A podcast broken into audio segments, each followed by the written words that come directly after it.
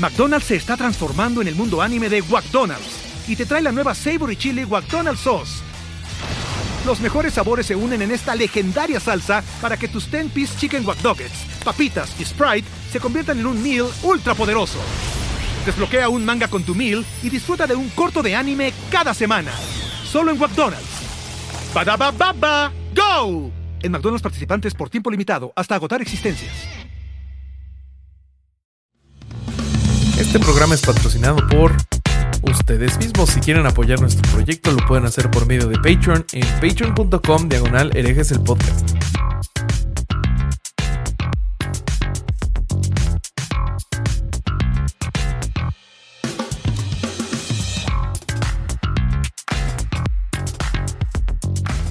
¿Qué tal mis estimados herejes? Bienvenidos a Sin Libros, el lugar donde los herejes nos quitamos las ganas de saber todo sobre la gente que admiramos, queremos y nos interesa.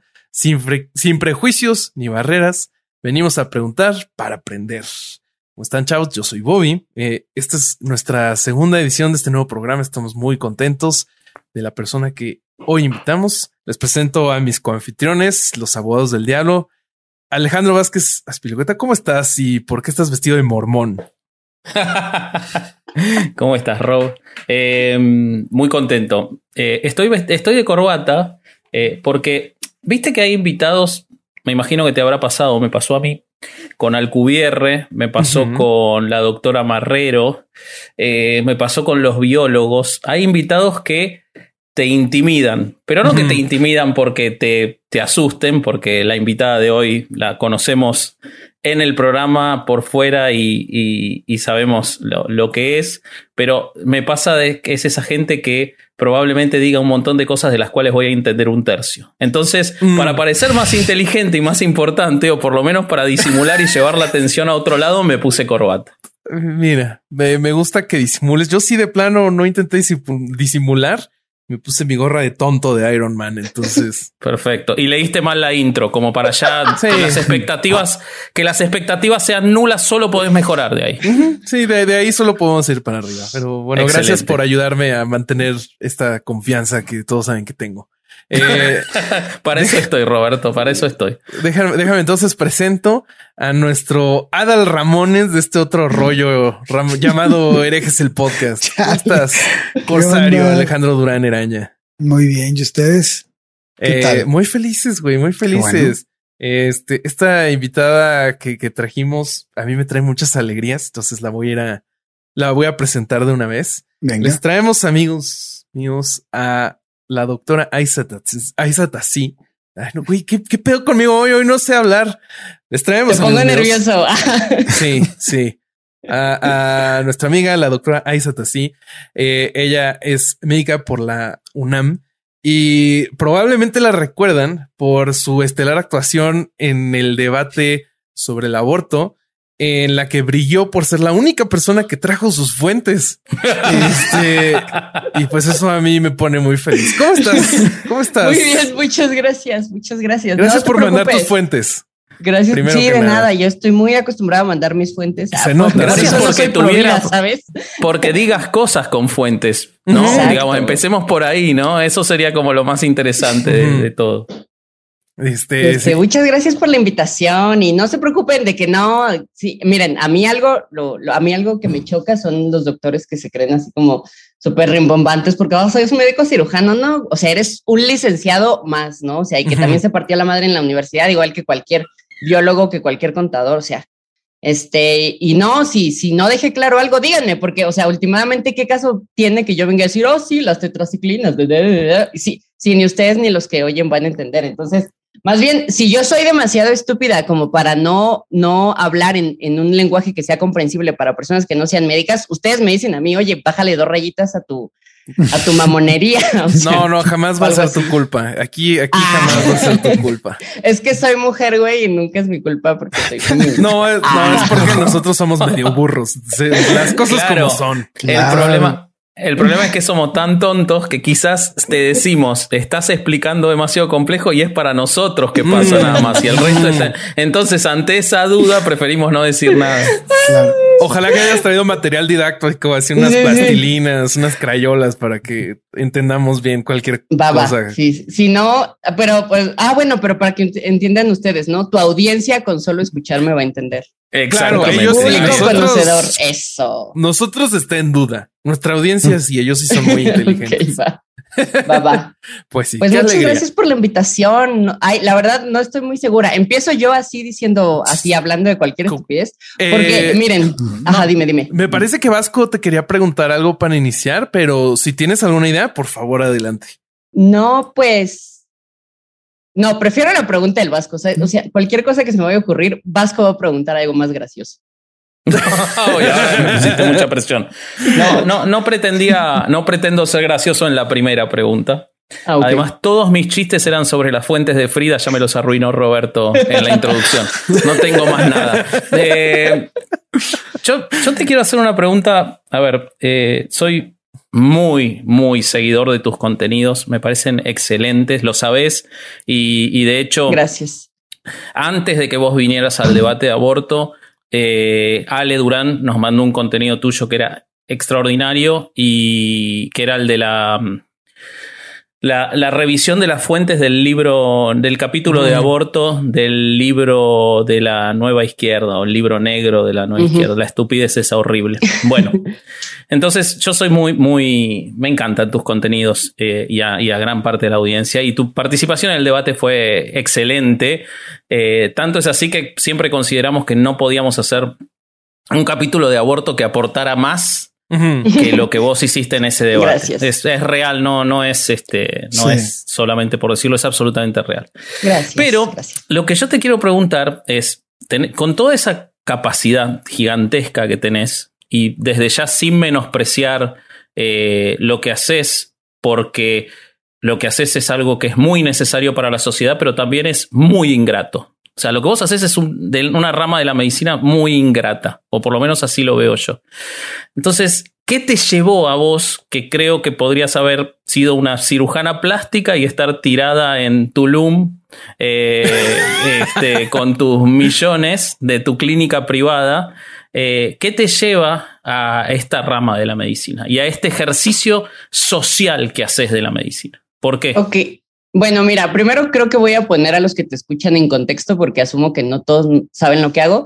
Eh, yo desde hace seis años me dedico a dar acompañamientos para aborto seguro en casa, como la mayoría de la audiencia lo ha de saber en casi toda América Latina. Recientemente en Argentina ya es ley, pero en casi toda América Latina el aborto es ilegal. Eh, y bueno, en el caso particular de Ciudad de México, bueno, más bien de México. En Ciudad de México sí es legal, pero pues las morras que no tienen dinero o el tiempo para viajar a Ciudad de México, pues no pueden acceder al servicio.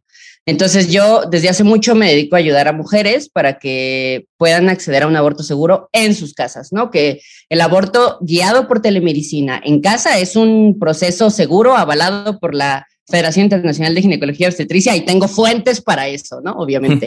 este, bueno, ¿y, qué me llevó a esto?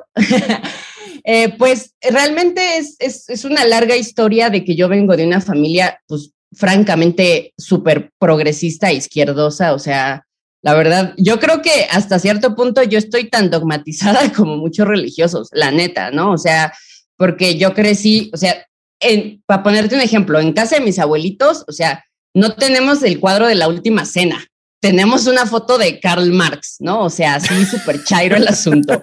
Este, entonces, pues como a mí desde chiquita, no, es que la justicia y que los pobres y ta, ta, ta, ta, ta, ta.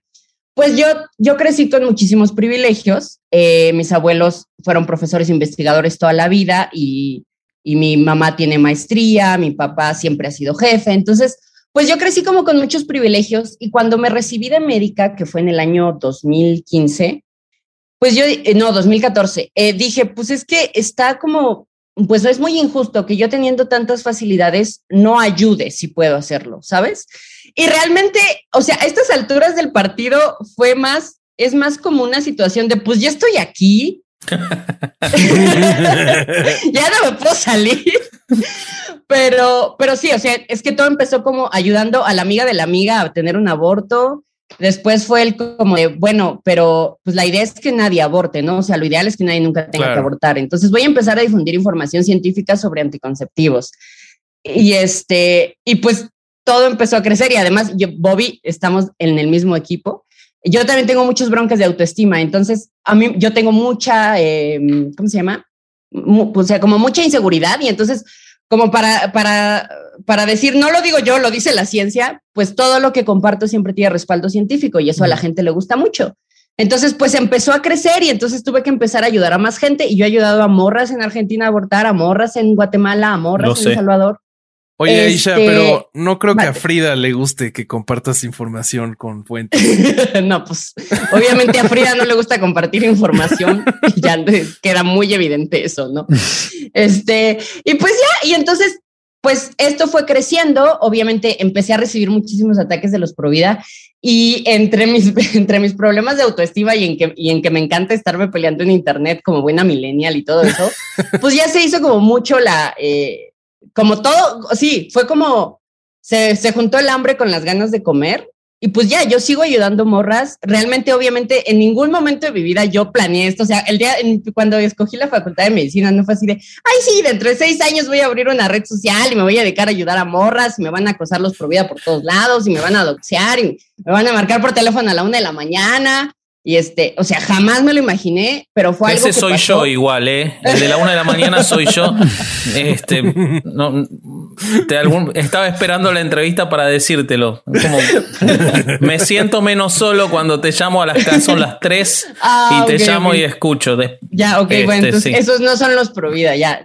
pero todo lo demás sí son ellos. Sí, sí. Y pues ya, o sea, eh, es algo que me gusta mucho, es algo en lo que sí creo también ha sido como muy como autosustentable, ¿sabes? Porque en todo lo que he escuchado, a mí me han escrito un montón de chicas contándome historias súper desgarradoras, así, de verdad, a mí la cantidad de mujeres que me han dicho, estoy viendo cómo me mato, o, eh, o sea, es, es demasiado.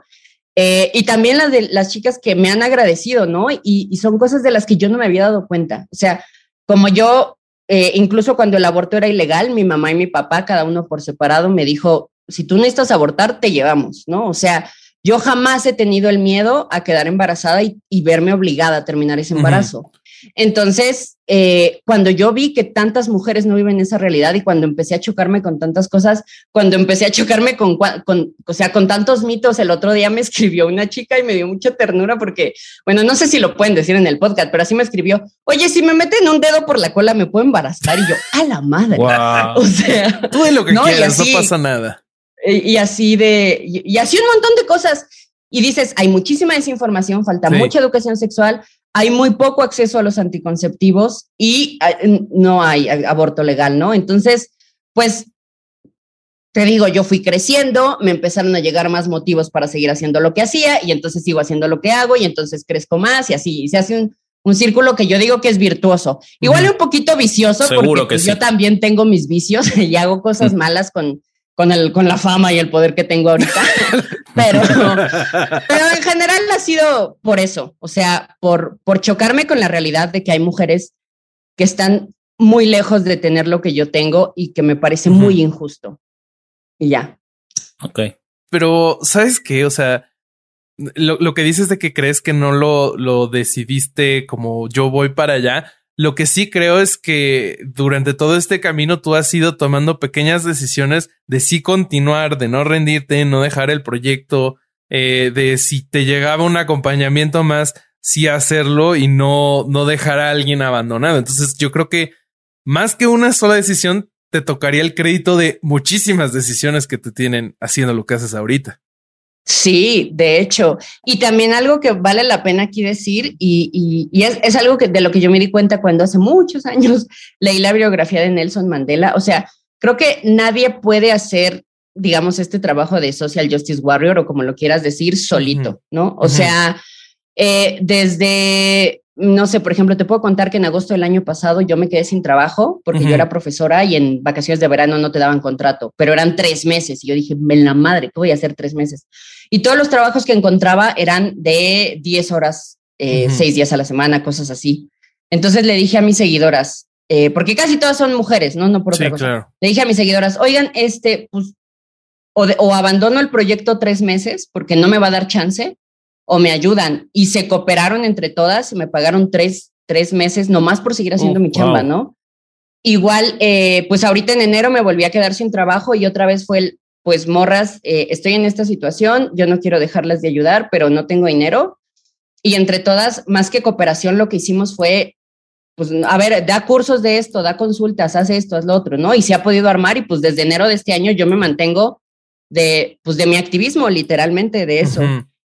Y han sido muchísimos apoyos, o sea, las chicas que me diseñan cosas gratis, las chicas que, que, que administran las páginas gratis, eh, hay una a la que sí le pago por revisar la bandeja de entrada, pero porque ya son, es demasiado, ¿no? Pero a ella le puedo pagar gracias a que otras chicas se cooperan o toman mis cursos o cosas así. Entonces, yo creo que no solo ha sido un montón de decisiones chiquitas que yo tomé, sino un montón de decisiones chiquitas de un montón de gente que me ha apoyado. Eh, claro.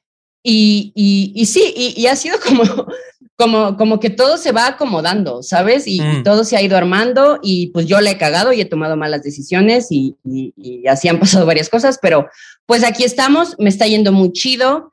Eh, pues ya voy a entrar en este tema ya, que, que, porque ahorita tus, tus radioescuchas, ¿se les dice radioescuchas? ¿Cómo se les dice? Eh, Carlos Vallarta les dice podescuchas y como que lo medio, a veces lo, heredamos, pero...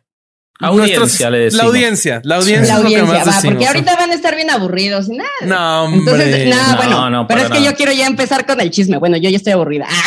Ah, Cuéntanos el chisme. ¿Qué chisme nos traes? El chisme, pues es que fíjense, ay, por cierto, Durán está muy calladito y ahorita. Estoy, estoy, ¿Sabes qué le pasa a Durán? cocinando mi pregunta.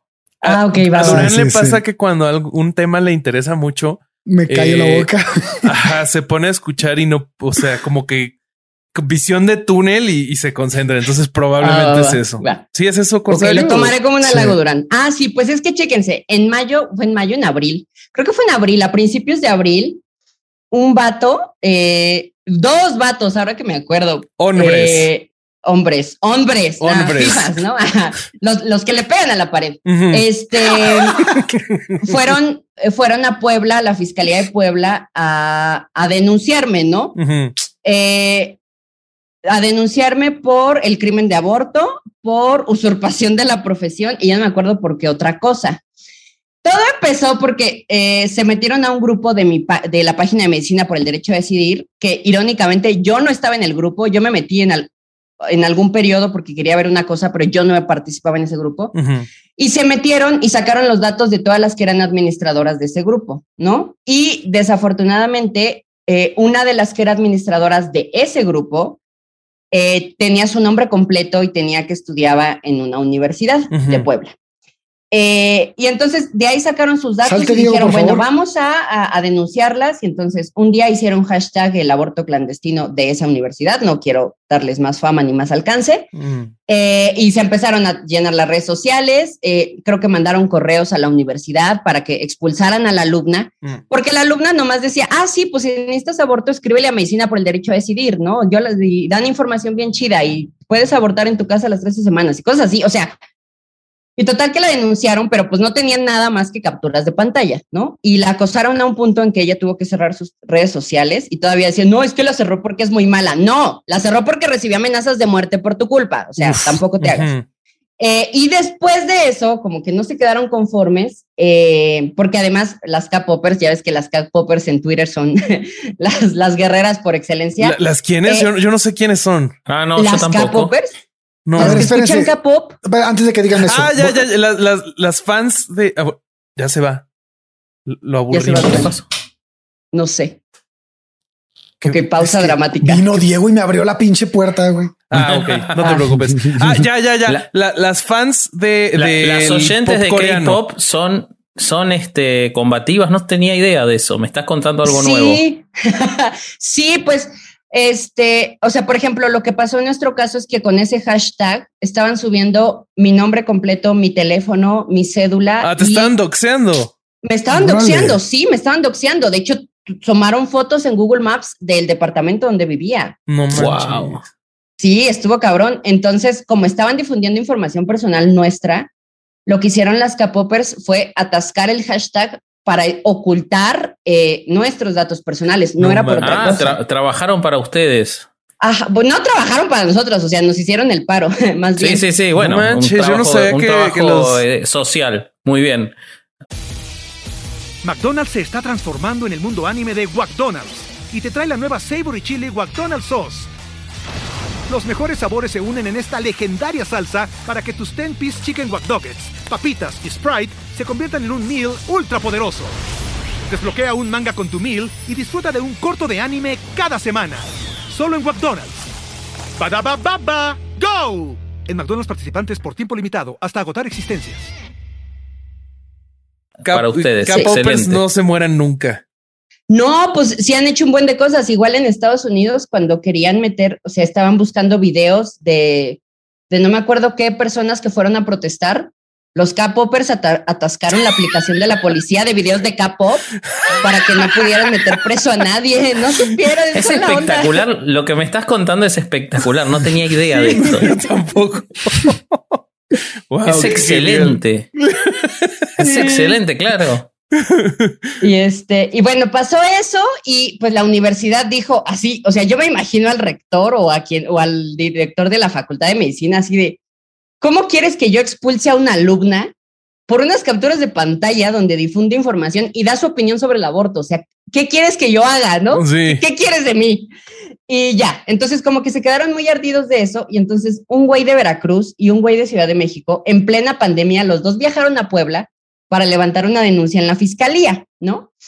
Y ahí le voy a dar, o sea, es que hasta para valer verga valen verga, porque los muy idiotas cuando lo suben a redes sociales, porque es su gran logro haberme denunciado, eh, ponen, denunciamos a fulanita de tal por el delito de aborto, ¿no? Ellos me denunciaron a mí por ayudar a mujeres a abortar, pero lo pusieron por el delito de aborto, entonces todo el mundo interpretó que era porque, eh, porque yo había abortado, ¿no? Pues claro. Y entonces, y dijeron, no seas, y todo el mundo se lo comió vivo y así le hicieron hashtag y lo atacaron y todo y pues salí en la televisión, salí en Milenio, salí en El Financiero, salí en Exa y, y, además, o sea, porque además aquí la situación es, eh, y, y, pues si conocen mi contenido, a lo mejor lo han visto, a mí me vale, la neta, si lo que estoy haciendo es ilegal o no. O sea, salvar judíos, digo, ya sé que es muy, muy trending hablar de, de eso, pero es que rescatar judíos en, en, el, en la Alemania nazi era ilegal, pues, o sea, la legalidad mm, nunca te habla de si algo es bueno o malo. Por, supuesto que no. Claro. Por supuesto que no. Y Nelson Mandela fue a la cárcel 27 años, Pepe Mujica, o sea, no tiene nada. Entonces, si lo que hago es ilegal o no, no me importa. Lo que yo quiero es aprovechar esos espacios para decir, a ver, el aborto es, o sea, el acceso a un aborto seguro es considerado un derecho por Amnistía Internacional, por Human Rights Watch, por la Federación Internacional de Ginecología y Obstetricia, por el Consejo y Colegio Europeo de Ginecología y Obstetricia. ¿Qué carajos hacemos debatiendo si el aborto debe ser legal o no cuando todas las asociaciones de salud están a favor del aborto legal? Entonces, pues yo aproveché cuando la ley cuando la ley pierde legitimidad, poco importa la legalidad. O sea, si está vaciada de contenido, su legalidad se vuelve intrascendente y, y es lo que es lo que ocurre con la legislación del aborto en todos los países. Está vaciada absolutamente de contenido porque en todos lados se da el mismo patrón. Quien puede abortar porque tiene los recursos y la posición socioeconómica necesaria lo va a hacer igual. Entonces es una ley que solo está dirigida a un sector de la sociedad que siempre es el mismo. Entonces esa ley no tiene legitimidad como no la tenía cualquier ley de, del régimen nazi para hacer lo que hacían. Eh, ocurre sin estar, no importa si es lo mismo, si no es lo mismo, la comparación no va por ahí, sino por la legitimidad de la ley, ¿no? Exacto. Y de hecho, no, ahorita que estás hablando de que la, ley pierde legitimidad, les voy a preguntar algo, a ver si ustedes sabían que en el Código Penal Federal de México, el crimen de la, o sea, uno de los eh, no, no es degradante, ¿qué es lo contrario de agravante? Se me fue la palabra. Atenuante. Uno de los atenuantes del crimen del aborto es no tener mala fama, haber ocultado el embarazo. No sabían, está en el Código Penal Federal. Yo no sé, yo, yo, yo me puedo lavar las manos. Y yo no soy mexicano. y yo no soy penalista.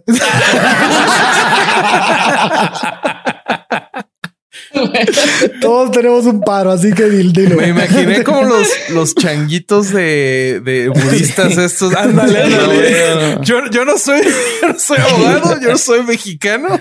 Yo soy penalista, estuvo de huevos. Sí, güey, eso dice el Código Penal Federal. Porque además la ley de abortos se, redactó en 1930 y algo. Eh, los tres atenuantes para el delito de aborto es no tener mala fama, haber ocultado el embarazo y que sea un embarazo de una relación extramarital. Y te pueden bajar de dos a seis años la pena en cualquiera de esas tres circunstancias. ¿Para quién están puestos esos atenuantes, no? Qué cosa más loca. Sí, o sea, dime, dime, dime, hazme el chido a favor. Qué triste, O sea, esa ley nació vacía de contenido, no es que la perdió con el ejercicio, nació vacía de contenido. Este, Ale. A mí me interesa mucho preguntarte, Aisata, que cómo le haces para lidiar en tu persona, este, con, con el rechazo social que vives, porque vives un rechazo social en, pues estás en México, no es una sociedad en la que, en la que es, en alto porcentaje, pues es religioso, es creyente y es gente que es pro vida y es gente que, que entiende el aborto como algo malo. Y, y, entiendo que debe de haber una presión social, como lo estás diciendo. Ya nos platicaste algo que fue casi, pudo haber llegado a algo físico, pero yo me quiero ir más a tu lado psicológico. ¿Cómo, cómo enfrentas ese, ese, ese rechazo social? Porque para mí, yo pienso que nosotros lo podemos alcanzar a ver como, como ateos y como haciendo un podcast ateo que casi no lo sentimos, pero este porque ya no nos querían antes. Entonces, sí, desde, antes ya no nos querían. Fue lo mismo. Siempre, entonces no. Pero yo, yo, yo, por ejemplo, yo sigo tu contenido, lo veo muy, muy seguido y veo los comentarios y hay raza que si te tuviera enfrente te pega un golpe. O sea, es, hay banda que me ha no, pues sí, no sé si supieron, hace muy poquito así encontré, o sea, porque son las que yo encontré, capturas de pantalla de cómo me gustaría que amaneciera en una bolsa y no. sí, te la pongo bien fría gratis. Sí, sí, sí. Yo he leído cosas en sus contenidos que están así como de para para denunciarlo. O sea, es y, y, muchas veces, y son hombres y mujeres, ¿eh? No, no hay, ah, sí, claro, no hay mucha variación. Pero yo sí quiero saber cómo haces para lidiar con eso, cómo, cómo lo desechas, porque finalmente es algo que te debe afectar, porque este, bueno, no sé, igual y no, pero yo siento que si yo leyera eso o viera eso, sería algo que con el tiempo, este, tal vez no sabría cómo, cómo drenarlo. ¿Tú cómo lo haces? Pues mira, la verdad, con un chingo de crisis de ansiedad. no, pues ya no tantas. Este, pues ha sido como muy, muy raro. Yo tengo la mala costumbre de no drogarme, entonces no, no he podido ser por ahí. No, he podido solucionar así mis problemas. Pues mira, les dije que no invitemos gente que no se drogue. Se los pedí una y otra vez. Insisten en no hacerme caso. este, no, pues mira, eh, al principio yo sí como que quise seguir el estándar muy, que yo siento que es como muy boomer de hacerme la fuerte y de, ay, no me duele, no me duele, pero efectivamente tuve muchas crisis de ansiedad, eh, tuve así, tuve episodios muy feos. Y lo que empecé a hacer fue, o sea, primero mi terapia que siempre he tomado, eh, después la cosa que de bloquear gente en redes sociales, ¿no? Yo, hay gente a quien tengo bloqueada y que aunque llegue a la página de Facebook a decir cosas, yo no la puedo leer, punto, yo no puedo leerla. Eh, pero yo creo que algo que me ha ayudado muchísimo ha sido poderme vulnerar en, eh, en mis redes, así abiertamente decirle a las morras y a los, y a los, a los aparentemente a los tres hombres que también me siguen en redes sociales. Uno, dos, tres, no, y Memo, ya somos cuatro. Ay, ya son cuatro mi esposo, claro. Es, no creo que mi esposo me dejó de seguir. este, pues así, o sea, decirles eh, la neta, ¿no? O sea, no hacerme la fuerte, decir, me duelen sus mensajes de odio, esto me ha hecho llorar, esto. Y entonces, creo que muchas veces cuando algo te lastima, lo, es mucho más carga emocional el, el tenerlo que ocultar, el tener que fingir que las cosas están bien, y, entonces yo he dicho, no, güey, porque además la otra situación, al menos que yo considero, es que yo he visto que muchas chicas me admiran, ¿no? Y que me escriben, sí. Eh, yo, yo quiero estudiar medicina por ti, te admiro un chorro y eres mi, mi diosa y no sé qué tanto. Y entonces yo no quiero que, que, vamos a utilizar esta palabra tan millennial, yo no quiero que romanticen como el, el, el luchar por la, la, la, justicia o ser activista, ya, ya que, ya perdón, Bobby, es que... me están mandando besos de allá. sí, sí, ya vi. Perdón. Este, o sea, yo, yo quiero que se sepa que, que es que duele, pues, ¿no? O sea, yo veo a personas como Malala o como a Greta Thunberg, por ejemplo, que, que son ahorita las, las, las, las famosas del momento, y pues de seguro ellas han llorado y han dicho, ya, la chingada, yo ya no quiero hacer esto, es muy cansado, es muy frustrante. Y la gente no se entera. Y, y creo que vale la pena pues reconocer eso, ¿no? Que todos nuestros héroes y todas nuestras heroínas, pues tienen sus defectos y tienen sus momentos en que se rinden y dicen, ya la chingada, no quiero nada y me voy a hacer cirujana plástica para irme a vivir a Tulum y, y lo que sea. Y, y creo que vale la pena como mostrar esta parte humana, sobre todo porque no quiero que, que las chicas que me lleguen a admirar, que piensen que si no son perfectas no pueden hacer lo que yo hago, ¿no? O no pueden luchar por lo que ellas creen. Y no, güey, o sea, tú llora, tú quéjate, tú eh, haz tus berrinches, ten tus crisis de ansiedad, manda toda la chingada un momento. Y después, ya que estés descansada, regresas. Y si no quieres regresar, está chido. Pero creo que la verdad, empezar a hablar de eso, empezar a hablar del no puedo, güey, ya estoy muy cansada, ya no quiero, y que, y que la gente eh, eh, comprenda, eso también ha sido mucha ayuda. O sea, que cada vez que, que, quiero hablar de esto con las personas, me brinden apoyo, sobre todo mis seguidoras, pues te ayuda a seguir adelante. Entonces, eh, pues sí, yo creo que el acoso en un momento dado se vuelve, se vuelve hasta como parte del, del menú, ¿sabes? O sea, es algo a lo que te acostumbras que está ahí pero justo cuando empiezas a reconocer que sí duele, que sí molesta, que sí afecta, y que ya que reconoces al elefante en la habitación, empiezas a tomar medidas que, repito, desde ir a terapia, bloquear gente, dejar de leer comentarios, eh, salirme de redes sociales, pedir ayuda así abiertamente en mis redes sociales. Más de una vez me he metido a redes sociales y después de un en vivo donde hablo de métodos anticonceptivos, les digo, oigan, y díganme algo bonito porque llegaron a atacarme por mi psoriasis y me dijeron que tengo sarna y me siento muy mal, ¿no? Qué monstruos este, Y que sí, no tienes idea. Este, y, y, que me escriban, ¿no? Este, te admiro un chingo, te quiero mucho. Y, y entonces como que se compensa. Yo, yo creo que eso es lo que más me ha ayudado. El poder reconocer que estoy también bien pendeja, que tengo muchos defectos, que a veces necesito ayuda. Y, y ya, eh, echarme una siesta y seguir andando, ¿no? Y las chaquetas también, la neta, no voy a leer. Eso siempre. Eso es fundamental. a veces. Eso es fundamental. Hay que tratar de no hacerlo durante el podcast, pero es fundamental. Ni durante los acompañamientos, por favor.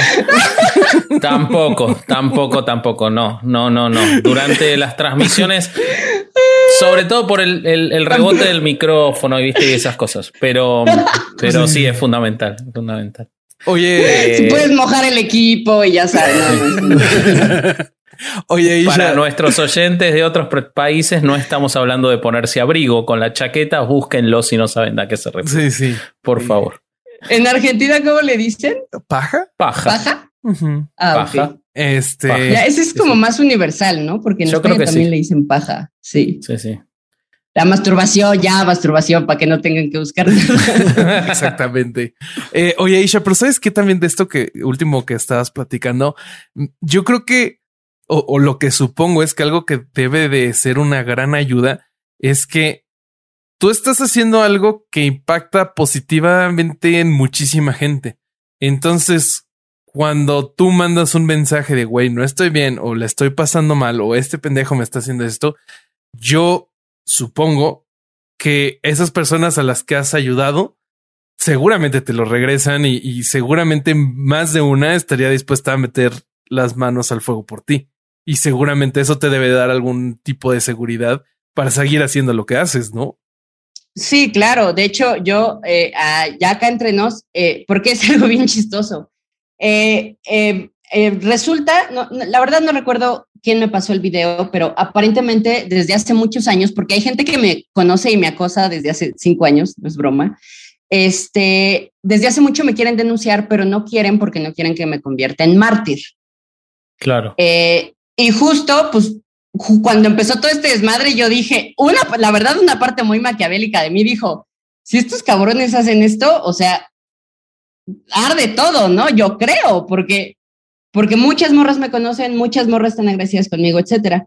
Entonces, justo cuando estaba pasando todo esto, eh, yo sí dije, pues que me metan a la cárcel, güey. O sea, yo no tengo paz por eso. Yo sé que hay muchas gentes que murieron en la cárcel sin que nadie supiera su nombre para que yo hoy tenga el derecho a que no me esclavicen, a votar, a divorciarme, a casarme con una mujer si quiero. O sea, yo estoy o sea, muchísimas personas sufrieron a lo largo de la historia de la humanidad para que yo ahorita esté donde estoy, ¿no? Y yo no tengo pedos en hacer lo mismo por las hijas de, de, de, las hijas de mis hijas. Bueno, yo no tengo hijas, pero las hijas de mis amigas. Este, y pues sí, efectivamente un chorro de mujeres salieron a decir, güey, te meten a la cárcel y, la quemamos, ¿no? O sea, te sacamos, güey, la sacamos a todas de paso. Entonces, sí, la neta, yo sí me siento muy respaldada por eso. Eh, y yo sí creo que si esto avanza, a quien más va a beneficiar es, es a nosotras, ¿no? Porque se le va a dar mucho, se le daría muchísimo más ruido a esto, eh, porque la situación aquí es que, en primer lugar, yo no lucro, pero, o sea, sí vivo de mi activismo, pero de lo que más vivo es de mis cursos. Cuando doy acompañamiento, a lo mucho pido una cooperación voluntaria, ¿no?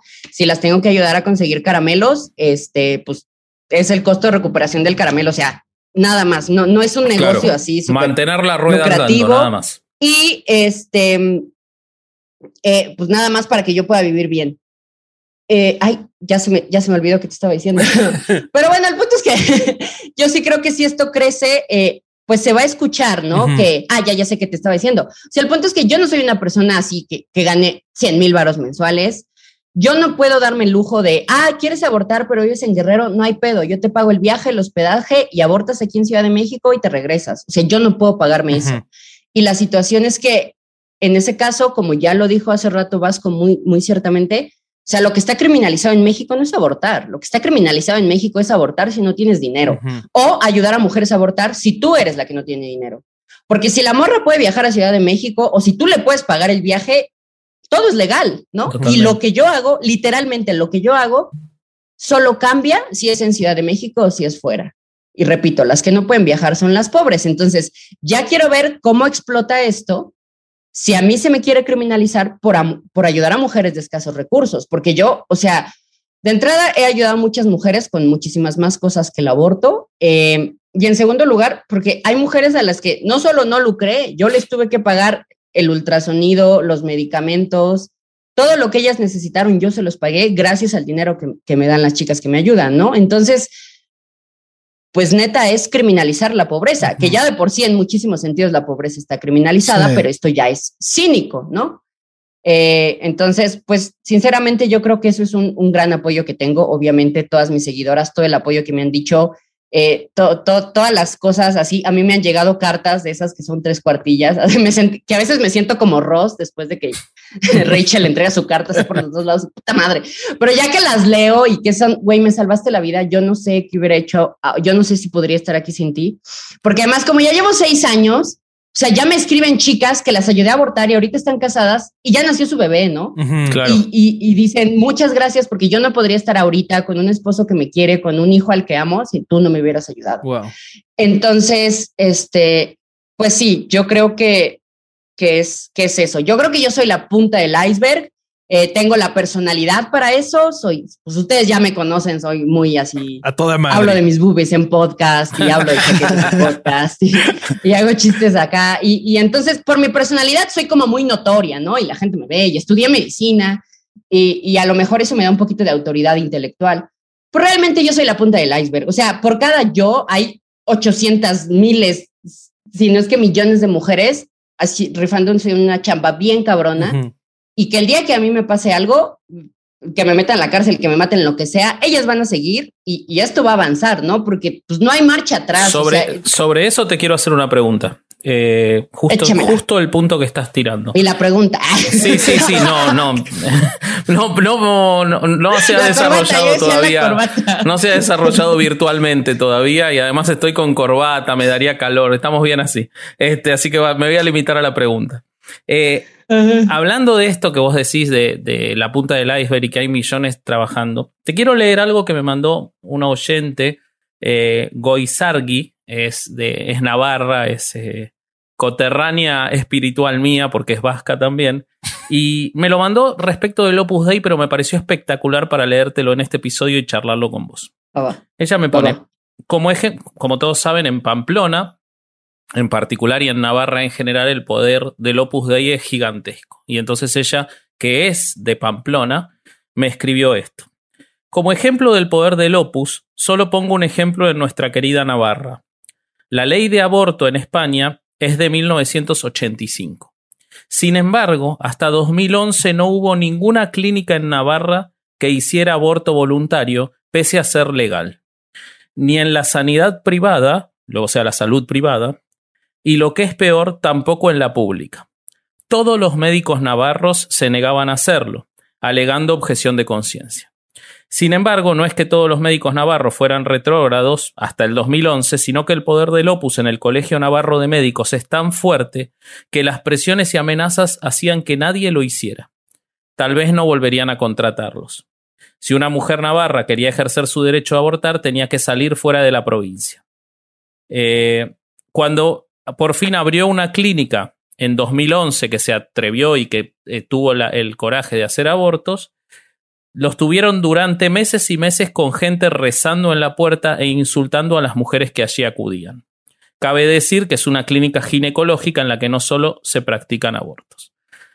Entonces, con esto que, te estoy leyendo tan, tan sombrío y, triste, mm. pero tan real, y trasladándolo a nuestra Latinoamérica, y yo tengo la, la certeza de que tu extensión de lo que vos hacés llega a toda Latinoamérica. Veo la cantidad de seguidoras argentinas que tenés, pero también de, muchos otros lugares. Y de hecho te quiero felicitar por tu, tu interpretación de Argentina en el último video que hiciste, el, de la película. Ya, ya tenés el, argentinazgo muy perfeccionado. Eh, vayan a verlo si no lo vieron, pero es excelente. Eh, pero estas, estas historias vos las debes escuchar mucho peor de cada país de Latinoamérica. La, la intervención de la Iglesia Católica y de los cristianos evangélicos en Salcando Uruguay, eh, en todos los países, inclusive en Argentina, donde le hicieron tanto la guerra a la ley y tanto costó en salir.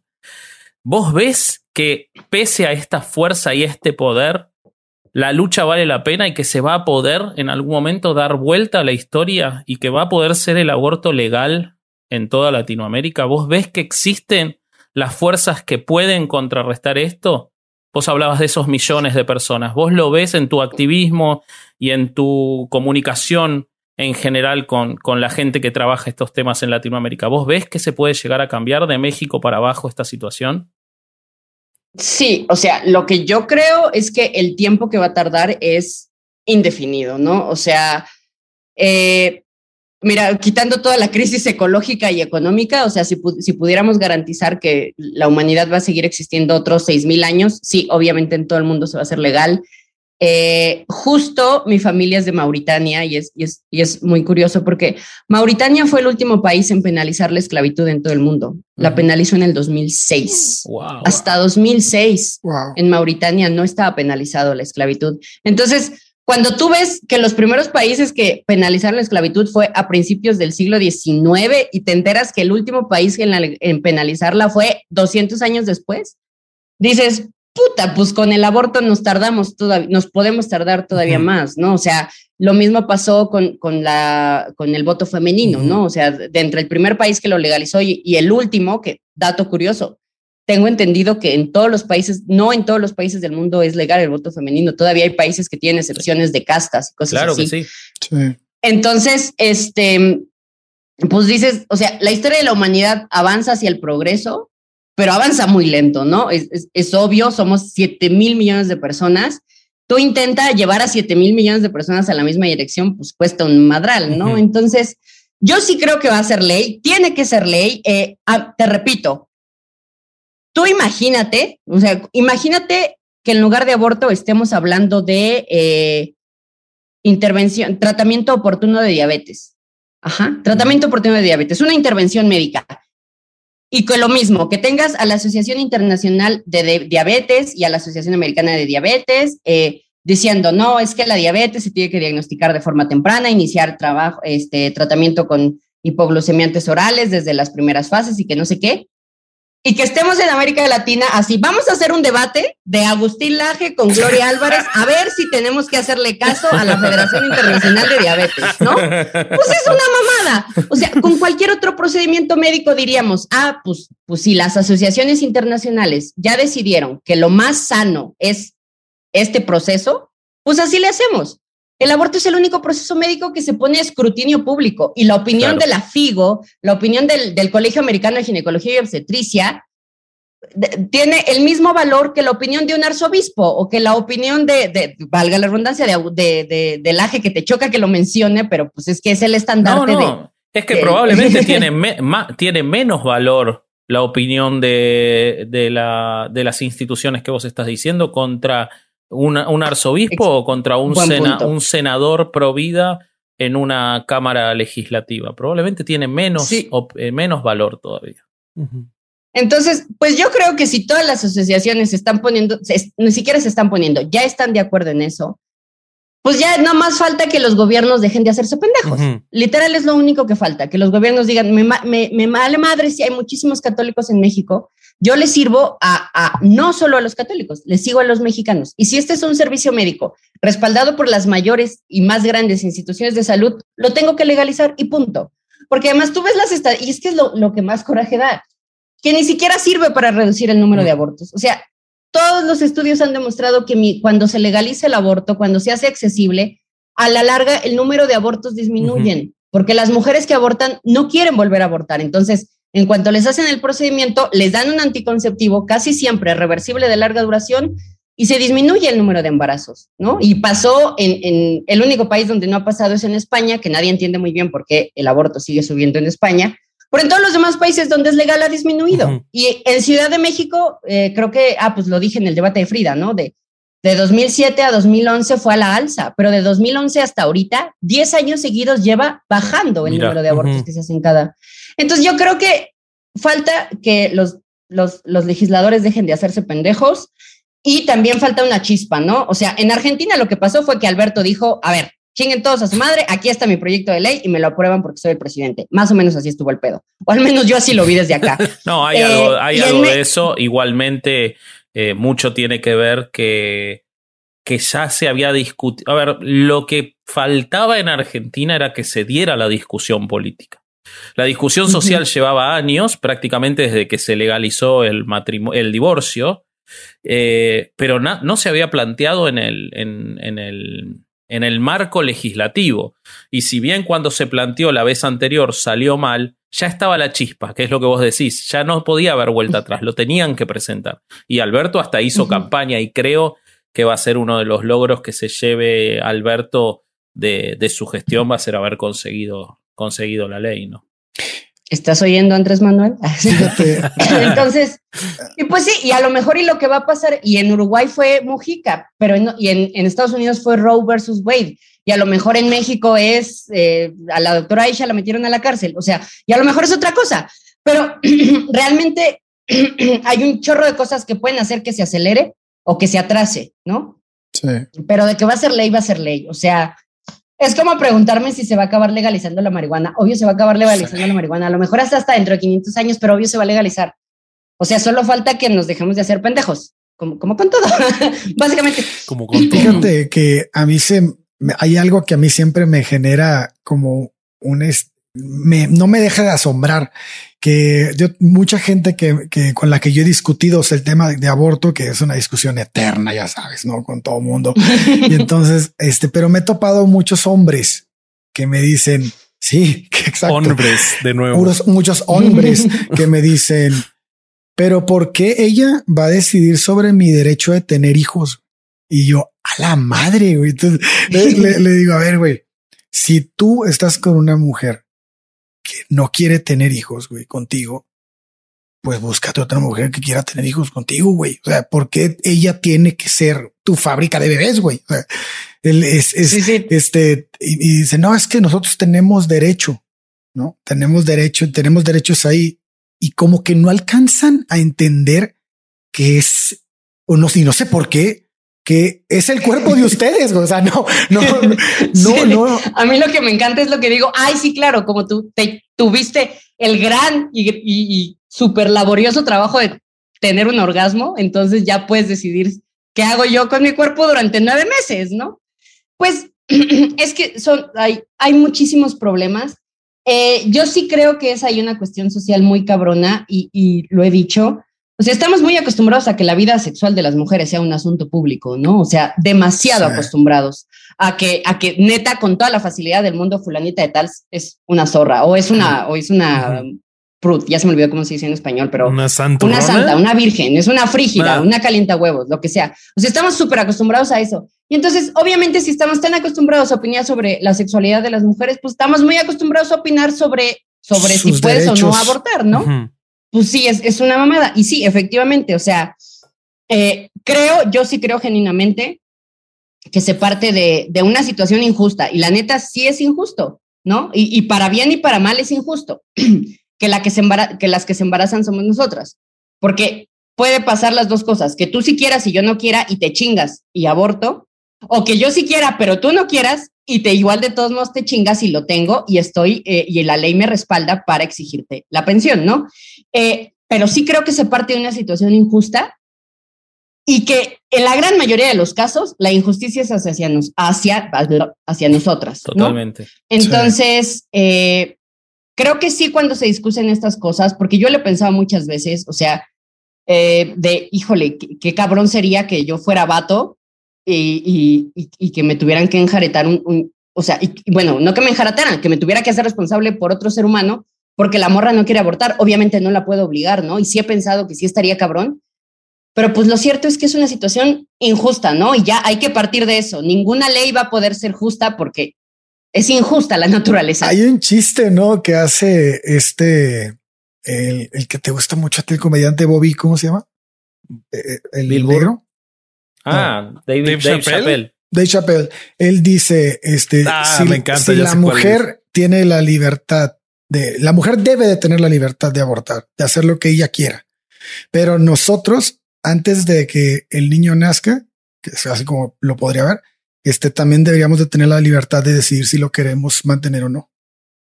Entonces. Sí, yo, yo sí creo que debería haber ahí un arreglo legal, ¿no? O sea, que exista la opción de que el chavo diga, mira, yo estoy dispuesto a pagar el aborto, pero si no, desde ahorita te digo que si lo tienes, yo no me voy a ser responsable. Eh, sí creo que se tiene que legalizar, pero la neta, yo creo que eso ahorita no es prioridad. En, entrada, porque el aborto es ilegal. definitivamente. Y en segundo, porque por cada, o sea, porque hay un chingo de madres solteras que, que, que, tienen que mantener a sus hijos solos, ¿no? Entonces, sí creo que ahí hay una situación que se tiene que resolver. Eh, sí creo que es una situación injusta para ustedes. Hasta ahorita las leyes a las que realmente joden es a nosotras.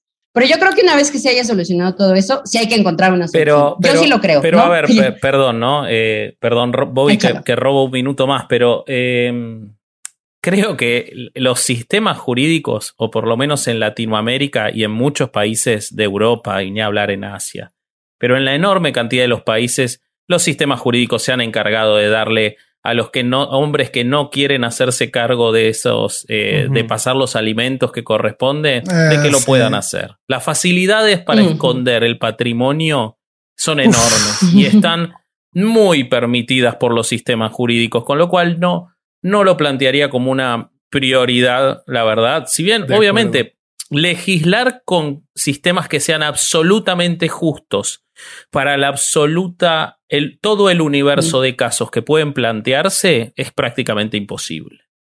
Eh, y, legislar es tratar de darle la mayor cantidad de derechos a la mayoría de las personas que sea posible, no un absoluto de todos. Esa es la mejor forma de que nada funcione. Eh, porque por supuesto que con el aborto legal también va a morir gente, porque cualquier eh, procedimiento médico tiene un grado de riesgo. Por supuesto que eh, o sea, no hay sistema en nada partiendo, como vos decís, de cosas que son imperfectas, como somos los humanos y las relaciones, que pueda ser absolutamente perfecto.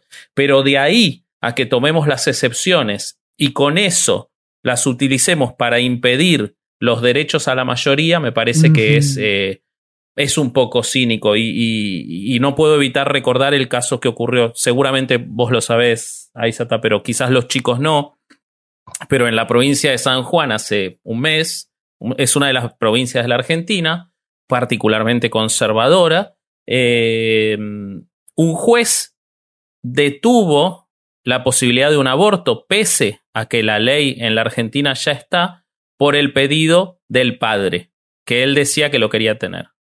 Por supuesto, la mujer se hizo el aborto igual, y la causa se fue, declaró abstracta porque el aborto es legal, entonces por más que se lo hubiera impedido, no, no podía, digamos, era, una decisión judicial absurda y vacía de contenido, pero el juez lo intentó. El juez está, fuerte, en eso. Sí, y, y, en Colombia también pasó, y de hecho en Colombia fue horrendo porque la chica intentó abortar, eh, porque la, la, ley en Colombia es como medio rara y no hay límite gestacional en muchísimos casos. Entonces, una chica intentó abortar como a los cuatro meses y la pareja metió todos los amparos que pudo y hasta los siete meses la dejaron y le hicieron la interrupción a los siete meses. Y no fue, o sea, y el motivo por el que todo el equipo médico accedió fue porque dijeron, porque las leyes nos obligaron a hacer esto. Nosotros pudiéramos haber hecho una interrupción a los cuatro meses, que, que sigue siendo desde el segundo, de, inicios del segundo trimestre, que sigue siendo súper sencilla, con aspiración y, evacuación, con, con dilatación y evacuación. Y nos obligaron a hacer esto, ¿no? Y sí, claro, precisamente por eso te digo, o sea, antes de resolver estos casos, tenemos que resolver todo lo demás. Exactamente. Lo que tú dices es muy cierto. Eh, son excepciones, pero de verdad son excepciones. Porque además, eh, no sé, yo pienso, muchísimos de los casos de abandono paterno serán de padres que desearon esos hijos, que buscaron esos hijos, que estaban casados y cuando, en el momento en que se divorcian de la mamá dicen, ah, pues también me divorcio de los hijos, o sea, hacen bastante irresponsables, ¿no? Entonces, sí, sí, tienes, tienes un muy buen punto. No puedo creer que fue el Vasco el que me dio la visión más feminista. Y no, solo, y no solo, y no, y no solo son excepciones, sino que son situaciones que son después de que fuera legal el aborto. O sea, ni siquiera primero tendríamos que tener acceso a eso para que se dieran estas posibilidades. No, no mames.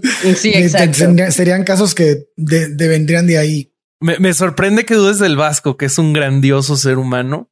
Sí, eh, yo sé que es un grandioso ser humano, lo estoy fregando. Ah, es que ustedes no saben. Es que hubo un día, y, qué bueno que, que, hablamos de esto porque yo lo quería mencionar. Ay, no, espérense, tengo que hacer un paréntesis. A ver, adelante. Desde hace rato lo quiero decir, pero se me olvidó. Otra de los grandes apoyos que he tenido ha sido mi esposo y, sí lo quiero recalcar porque creo que no le doy suficiente crédito o no tanto como se me o como o, tanto como se merecía, la, mereciera. Sí, la neta, o sea, un gran apoyo ha sido Memo que ha hecho de todo por mí. O sea, la gente no tiene idea de, la cantidad de mujeres que yo he podido ayudar gracias a que Memo me ayuda. Entonces, sí, eh, hace, desde hace rato lo quería decir, pero me distraje y ya no lo dije. Y ahora, eh, ah, sí, lo que le quería decir al Vasco. El otro día compartí una nota de que los progres quieren censurar las cosas, ¿no? Algo así. Y, la cosa es que yo, la neta, no lo leí. No digo que esté mal, no digo que, esté bien. Yo no alcancé a leerlo.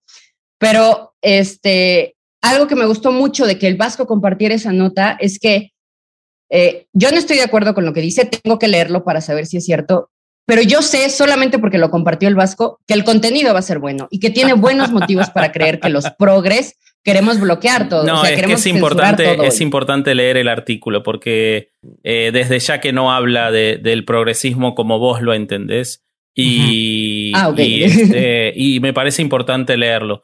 Sí, justo, es que justo lo que yo quiero decir es, o sea, ese chiste me lo agarré contra el Vasco de broma, ¿no? O sea, yo sé que el Vasco no es así, más bien era un, es que inclusive si el Vasco eh, tuviera opiniones como contrarias a las mías o no tan progres, yo, eh, yo estoy muy segura que las opiniones que diera estarían como bien fundamentadas y valdría la pena. 100%. Porque yo sí creo, sí, o sea, nadie tiene la razón al 100%, yo tengo muchísimos defectos. Y estoy segura que cualquiera de ustedes tres, inclusive en cuestiones de feminismo, cualquiera de ustedes tres me podría dar una visión que yo no había considerado y que está mucho mejor planteada que las mías. Yo sí creo que es muy importante como, como reconocer esa eh, falibilidad que tenemos todas las personas y que tiene que haber debate sobre, sobre nuestras posturas, ¿no? Por más progres izquierdosos que seamos todos aquí, que los gays se casen y que la marihuana sea legal y que las mujeres aborten y, y todo, este, sí tiene que haber debate y tiene que haber contraposición de ideas, porque pues si no, no avanzas, o sea, nada más se vuelve una caja de eco súper mediocre. Y por eso, por eso es que acá nosotros eh, lo que buscamos es eso, discutir las ideas y sin, sin un preconcepto, sin lugar a duda lo que buscamos es que quien venga a dar sus ideas las pueda fundamentar, eh, pero, pero después son ideas y están abiertas a discusión y nadie, desde ya que nosotros tres no tenemos la, la verdad en, en nada, en nada. Nadie la tiene. No.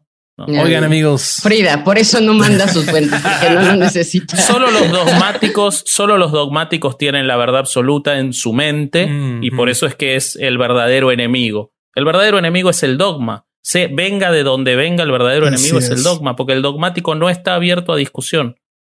De acuerdo. Ay, que se me olvidó que quería hablar de eso y ya se nos va a acabar el tiempo. Este, eh, Podemos seguir hablándolo. ¿Qué te parece, Bobby, si lo seguimos hablando con los patrones? hagamos eso. Hagamos eso. Eh, en este momento, eh, la conversación se va a pasar para Patreon. allá le vamos a hacer unas preguntas a nuestra amiga, la doctora Aisha, y se va a poner bueno. Entonces, suscríbanse a Patreon y allá los vemos. Por lo pronto, ¿dónde te podemos encontrar, Aisha, para los que nos están viendo en YouTube o escuchando en Spotify? ¿dónde podemos seguir a Medicina por el Derecho a Decidir? Pues nos puedes buscar así como Medicina por el Derecho a Decidir en YouTube, Facebook, Instagram, Twitter. También estamos como Med Pro Choice, porque nos tumbaron una página y entonces tuvimos que utilizar los dos nombres en todas las redes, Med Pro Choice. Este, y ya, y ahí brindamos información sobre métodos anticonceptivos, educación sexual, infecciones de transmisión sexual, eh, obviamente, información para aborto seguro en casa. Eh, te podemos ayudar a conseguir caramelos, no voy a decir ninguna otra palabra. Muy bien. Eh, y también este, métodos anticonceptivos, ¿no? Podemos ayudarte a conseguirlos porque a veces tampoco es fácil. Y, pues nada, morrita o morrito que me estés escuchando, lo más importante siempre, siempre, siempre es buscar información confiable y, y saber que la cagas, ¿no? Yo creo que en el momento en que tú buscas información y quieres solo buscar lo que está de acuerdo contigo, vale madre, ¿no? Y mm. entonces, siempre que busques información, ve sin ninguna expectativa, como yo a este podcast. y nosotros cada siempre semana. sin, sin ninguna expectativa y que lo que salga es lo que es, que se vale equivocarse, la ciencia se autocorrige, pero lo que estábamos diciendo creo que es muy importante, que, que no caigas en un dogma de que sí a huevo, sí a huevo esto, sí a huevo el otro, ¿no? O sea, yo soy una persona que con suficiente evidencia científica va a estar en contra de la legalización del aborto, que con suficiente evidencia científica va a decir que Dios existe y, y, que siempre debemos estar abiertos, ¿no? A estar equivocados, porque pues si no, no mejoras. totalmente. Siento que si un día hacemos un roast, eh, Aizata tiene que estar porque hasta el momento es la que más nos ha rosteado. Sí. Eh, bueno. Y ni siquiera fue la intención. No, no, yo sé, yo sé, precisamente por eso. Bueno, amigos, continuemos entonces esta plática con Patreon. Eh, por lo pronto logramos otro miércoles sacar adelante un programa sin haber tocado un solo libro. Hasta la próxima. Parceos pro vida. Genial. Genial. Amigos, para el proyecto de la doctora Aizata es muy importante recibir donaciones, entonces si quieren apoyarla, lo pueden hacer en patreon.com diagonal médica abortera. Ahí pueden hacer una donación mensual y seguramente le va a servir muchísimo. Muchas gracias y nos vemos en la próxima.